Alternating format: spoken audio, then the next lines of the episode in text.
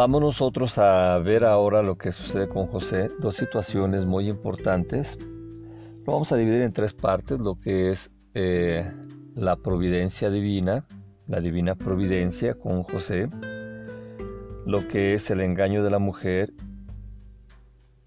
y también cómo era José con respecto de todo lo que sucedía a su alrededor y cómo se manifiesta lo que él hacía y tenía su cargo.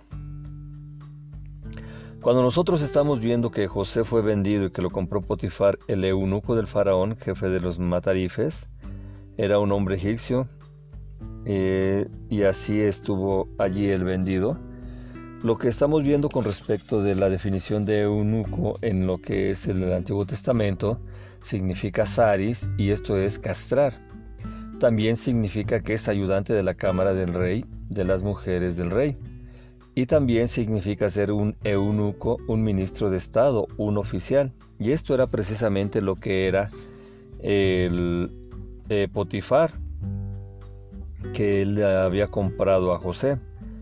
Así es de que eh, estamos viendo cómo se va dando esta situación de José, cómo ha llegado a la tierra de Egipto y en la tierra de Egipto empieza a tener estas situaciones en las cuales le están sucediendo cosas tenemos que estar viendo también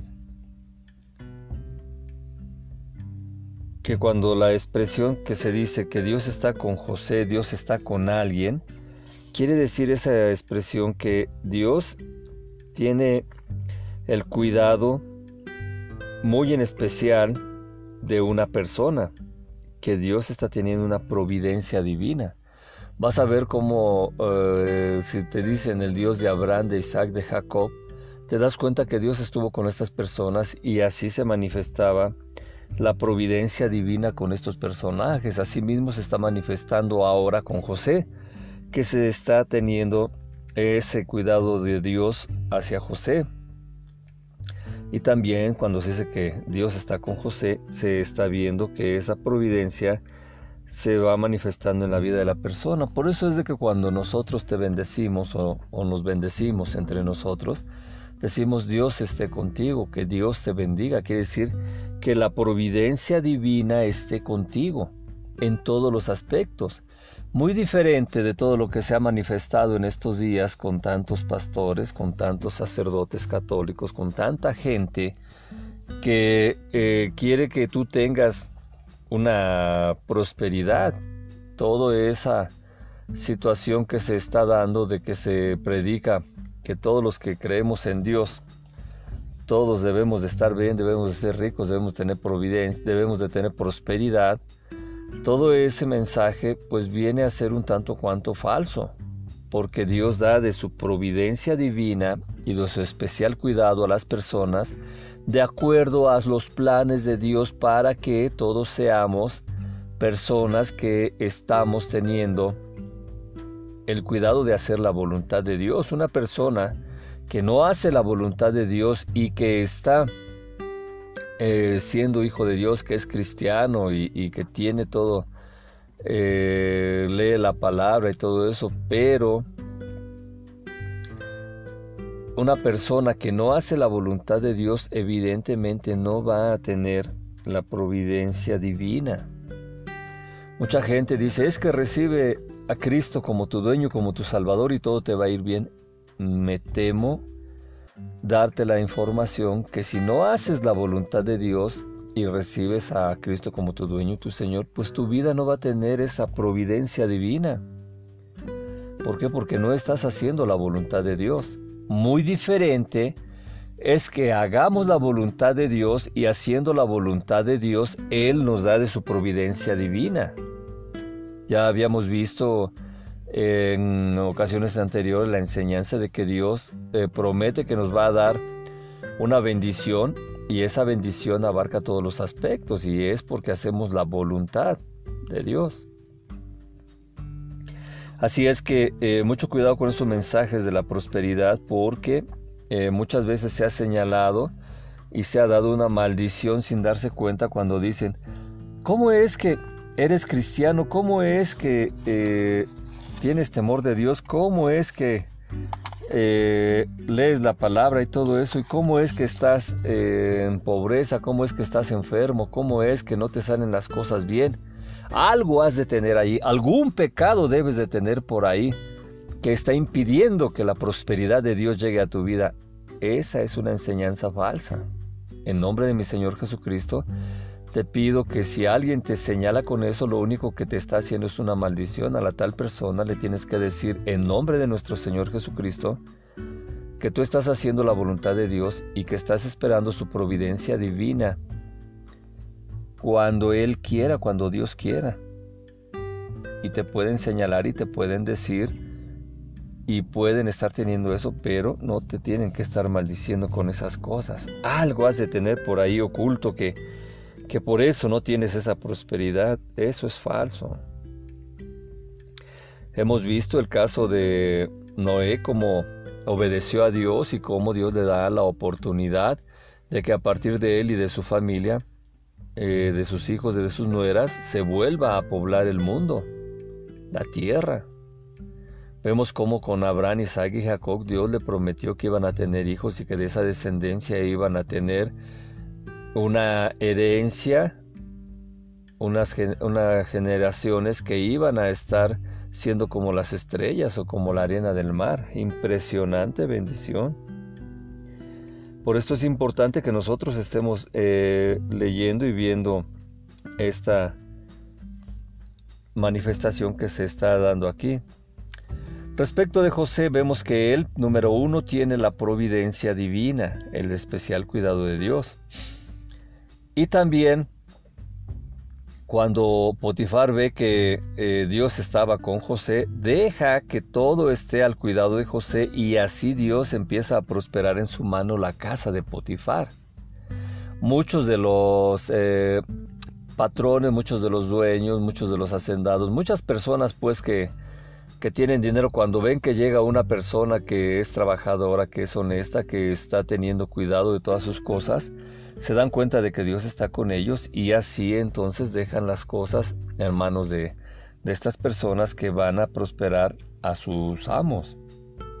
Por eso es de que esa providencia divina que tenía José le permite hallar gracia ante los ojos de, de su eh, patrón y teniendo esa gracia en los ojos de su patrón, se da cuenta que le era muy útil José en su casa y lo hace el mayordomo de su casa y le entregó todo el poder y todo lo que hacía José.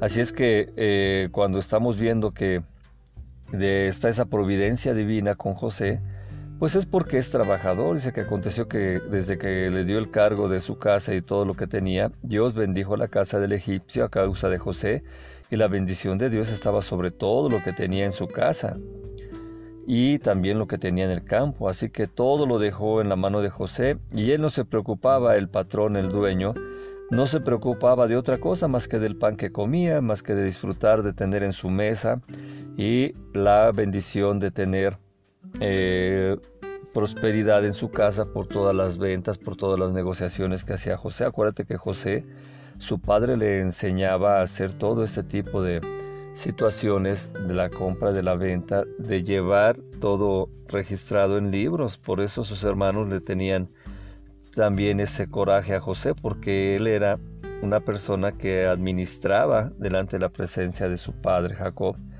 Y así todo esto lo estaba poniendo en práctica José con Potifar. Otra de las cosas importantes de las características que tenía José es de que era de hermoso semblante y bella presencia, haciéndolo manifiesta el versículo 6. Allí estamos viendo que aparte de ser el mayordomo, que aparte de tener la divina providencia de Dios, que Dios le estaba dando gracia para con toda la gente, también José era de hermoso semblante y de bella presencia. Esto es herencia evidentemente de su mamá Raquel. Acuérdate que eh, cuando Jacob se enamora de Raquel es porque era de hermoso semblante. Y por eso él, este, Jacob, se enamoró de Raquel. Y así vemos ahora que está José siendo un varoncito que se vendió a los 17 años, ya tendría algunos años más, pero se dice que José era de hermoso semblante y bella presencia. Cuando se habla de la bella presencia, pues está hablando de que su aspecto físico era hermoso, era bonito.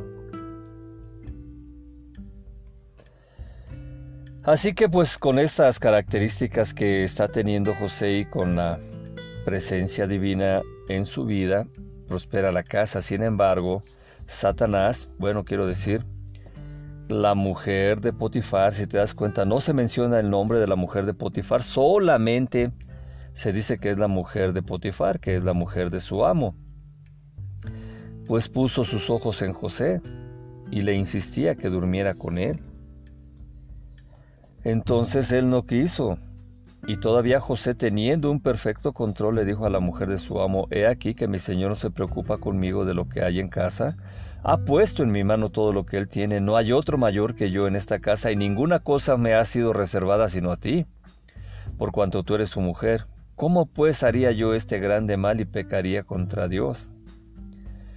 Y aquí, y hablando ella a José cada día y no escuchándola a él para acostarse al lado de ella y para estar con ella, aconteció que un, día entró José a hacer su oficio y no había nadie en la casa y la mujer lo asió por su ropa. Aquí eh, podríamos ver y podríamos pensar en la situación de Adán. Adán estaba manifestando todo lo que cuando Eva le decía que comieran del fruto, obviamente con la tentación que Satanás le había puesto a la mujer, ella, dentro de lo que es la Torah, se menciona que lloraba mucho, que le decía, probemos de ese árbol, ¿qué tiene que probemos de ese fruto? Si a, lo mejor no nos va a pasar nada, y que lloraba y lloraba y le decía, así como la mujer de Potifar a José le decía, constantemente que se acostara con ella, que durmiera con ella, que tuvieran relaciones. Y así, a diferencia de Adán, José tenía temor de Dios, José sabía cuál era su lugar en, en esa eh, nación egipcia, en la casa de su amo, y José da esta respuesta tan contundente a la mujer. Qué, qué impresionante respuesta si todos los hombres cuando tienen una tentación dieran respuestas de este tipo, de este calibre, de esa manifestación del Espíritu de Dios en la vida de un hombre espiritual, de un hombre que hace oración, de un hombre que tiene temor de Dios, pues otra cosa sería con los hombres. Así que él le dijo a su mujer, yo no quiero estar contigo, porque tu esposo no se preocupa de lo que hay en la casa y me ha puesto al mando de todo lo que hay. No hay nadie mayor que yo en esta casa. Nada me he reservado a mí excepto tú. ¿Cómo pues haría yo este grande mal y pecaría contra Dios? ¡Ay, impresionante respuesta! Sarrabasara, handarabasida, urra, basaya, sandarabasteya, si los hombres diéramos este tipo de respuestas ante el pecado ante las situaciones que se nos presentan, Dios sería muy honrado y muchas situaciones de pecado y Satanás serían puestos en su lugar. ¿Cómo pues haría yo este grande mal y pecaría contra Dios? ¡Ah, ¡Qué impresionante respuesta! Por eso es de que cuando nosotros decimos que un hombre que ama a Dios, que tiene temor de Dios, es capaz de amar a una mujer y de honrarla porque tiene temor de Dios. Y esta respuesta tan impresionante, ojalá tú la puedas guardar ahí como algo muy importante. Ojalá la puedas escribir allí en alguna parte de tu Biblia, en algún lugar visible de tu casa. ¿Cómo pues haría yo este grande mal y pecaría contra Dios? Wow. Así que cada día la mujer le hablaba a José y le decía que se acostara con ella y José no lo quería hacer. Así que la mujer al verse despreciada habla también con desprecio de lo que son los hebreos. ¿Por qué habla eh, del desprecio hacia los hebreos porque sabían de dónde venía todos los eh, de Israel. Así que la palabra dice, llamó a los de su casa y les habló diciendo, mirad, nos ha traído un hebreo para que hiciese burla de nosotros. Vino él a mí para dormir conmigo y yo di grandes voces. Sabemos que cuando está teniendo lo que es la descendencia de Noé, ahí se va dando que Noé era un ancestro de Abraham y Abraham sabemos que salía de Mesopotamia. Y así estando saliendo de Ur de los Caldeos, fue un imperio, una nación muy fuerte y ahora en ese tiempo de José el imperio egipcio era muy fuerte y por eso los egipcios todo lo que escuchaban con respecto de los hebreos era con una situación de desprecio. Eso significaba los hebreos para esas personas. Así que eh, todo lo que se está eh, teniendo por allá, por el Éufrates, por Mesopotamia, vienen de parte de, de Abraham y se aplica a los hijos de Jacob, como a muchas personas que son de por allí de Mesopotamia, que son de ahí del Éufrates. Vemos también que la esposa de Potifar le cuenta a su esposo su versión y le, y le dijo que José le había dado muchas muestras de cariño, que le había insistido mucho, que le había rogado que se acostara con ella, pero que ella no se dio. Que ella no lo dejó tener esa relación para no pecar. Así que ahora ella se muestra de una manera en la cual no quede despreciable delante de la presencia de su esposo y dice, yo alcé mi voz y grité y él dejó su ropa junto a mí y huyó fuera. Y sucedió que cuando el amo de José oyó las palabras de su mujer y todo lo que le había dicho, pues obviamente se enojó, se encendió su furor. Así que tomó a José y lo puso en la cárcel donde estaban los presos del rey y estuvo allí en la cárcel. Ahora, dice que se enojó Potifar, pero él sabía por dentro que José era inocente, porque si esto hubiera sido cierto, si no tuviera la divina providencia, José, de parte de Dios, José hubiera sido en ese momento tratado como esclavo y obviamente sería vendido o bien sería muerto, porque ese era un pecado muy grave. Pero como Dios estaba con José, le extendió la misericordia y Potifar lo metió en la cárcel. Cuando se habla de que lo mete en la cárcel tenemos que entender lo siguiente. El que violaba a una mujer casada era castigado con la pena de muerte. Pero Potifar conocía a su mujer y sospechó la realidad. Por eso cuando ella mostró una supuesta gota de semen en la ropa como prueba de que se le acercó a ella antes de aceptar Potifar esa prueba, hizo tirar encima de la gota agua hirviendo y se comprobó que en verdad era clara de huevo. Así que ve como es la astucia de esa mujer mala, esa mujer con tanto poder, pues esa mujer no solamente se debemos de pensar que eh, sedujo a José, José no quiso eh, aceptar eso, se zafó de ella, dejó la ropa y ella astutamente dijo que había semen en esa ropa antes de que se llegara a ella, es decir, que la acarició y todo eso, pero que ella no quiso tener relaciones sexuales con él y que ahí estaba la prueba, el semen de José en la ropa. Así que esto vemos ahora que nada más era clara de, de huevo, precisamente eh, Potifar Hace la prueba encima de la gota, puso agua hirviendo y se comprobó que era clara de huevo. Ahí vemos como el semen y lo que es la clara del huevo tienen diferentes propiedades y si hubiera sido semen obviamente esto hubiera tenido un olor y hubiera afectado allí el color de la ropa, se hubiera penetrado más. En cambio la clara del huevo simple y sencillamente desapareció con agua hirviendo. Así que también eh, vemos esto que eh, sería una cuestión que los egipcios tenían con respecto de el pago del alma con los pecados y por eso Potifar no mandó matarlo. Así que para no asesinar a José, pues él lo metió a la cárcel, lo dejó libre, lo puso allí. Y aparte habría sido muy bochornoso para Potifar si se llegaba a saber que su esposa había incitado al siervo. Por eso es que para salvar el honor de su mujer y de paso también el suyo, lo puso en la cárcel. Y en la cárcel los presos del rey, allí sabemos que estaba precisamente toda la gente más importante que el rey mandaba poner en la cárcel. Y aparte esa cárcel de los presos del rey era más cómoda que las otras. Así que tenemos que estar viendo esto muy importante. Tenemos que ver cómo Dios le sigue dando gracia a José. Y aún en la cárcel Dios le da la gracia. Le da de su providencia divina a José y el jefe de la cárcel le entregó todo en manos de José. Todos los presos estaban al cuidado de José y todo estaba teniendo ahí. Todo lo hacía José, así que no tenía el jefe de la cárcel que preocuparse de nada porque José estaba cuidado a cargo de todos ellos y Dios estaba con José. Por eso es que todo lo que hacía José, Dios lo prosperaba.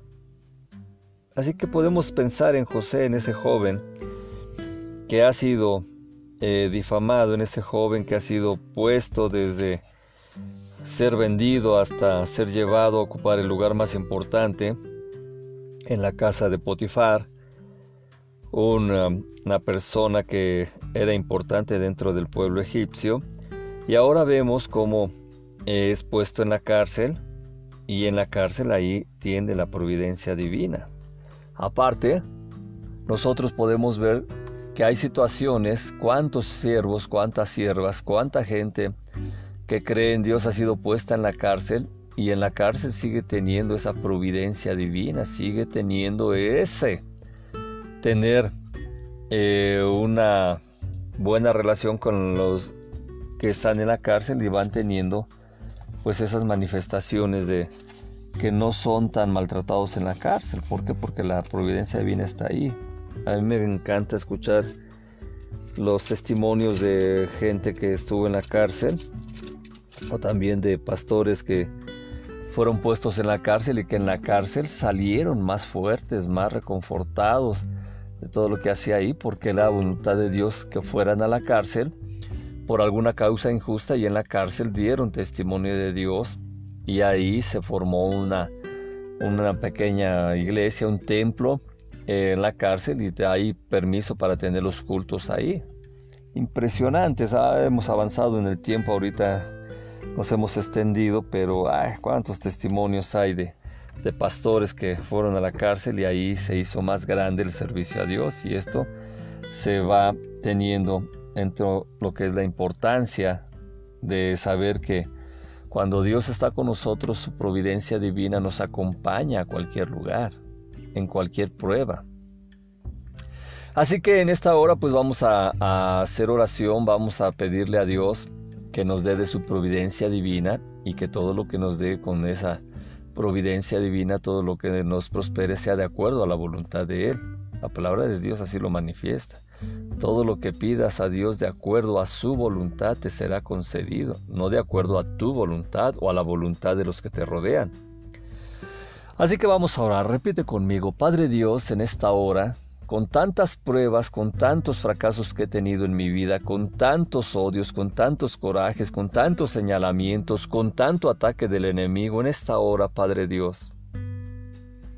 Agradezco que has dado a mi Señor Jesucristo como mi dueño, como mi Salvador, que Él por medio de su sangre ha vencido al pecado y que ha vencido la muerte resucitando al tercer día. Por eso es de que Satanás y la muerte están puestos a los pies de nuestro Señor Jesucristo porque fueron vencidos. Nuestro Señor Jesucristo estuvo 40 días con los discípulos y prometió el Espíritu Santo. Así que asciende a los cielos, se sienta a la derecha de Dios y ahora nos deja con el Espíritu Santo para que nos ayude a llegar a la vida eterna. En esta hora, Padre Dios, te pido que el Espíritu Santo, en nombre de mi Señor Jesucristo, me ayude a entender tu providencia divina. Yo no quiero tener ningún otro ingreso, ningún otro lujo, ninguna otra cosa que pudiera prosperarme, sino viene de tu providencia divina, Padre. En esta hora renuncio a todo lo mal habido en mi vida, en mis tratos, Y en esta hora te pido que tu providencia divina sea la que me prospere, la que me dé gracia delante de los hombres, la que me libre de todo mal, de toda prueba. Porque solo quiero hacer tu voluntad para llegar a la vida eterna. No quiero que nada estorbe. Pues todo esto te lo pido y todo te lo agradezco en nombre de mi Señor Jesucristo. Y te pido, Espíritu Santo, que pongas la armadura espiritual en mi espíritu en mi mente, en mi alma, en mi cuerpo y en mi ángel. Pues te lo pido en el precioso nombre de mi Señor Jesucristo. Amén, amén y amén. Recibe bendiciones y si no nos vemos aquí, nos vemos en la vida eterna. Paz.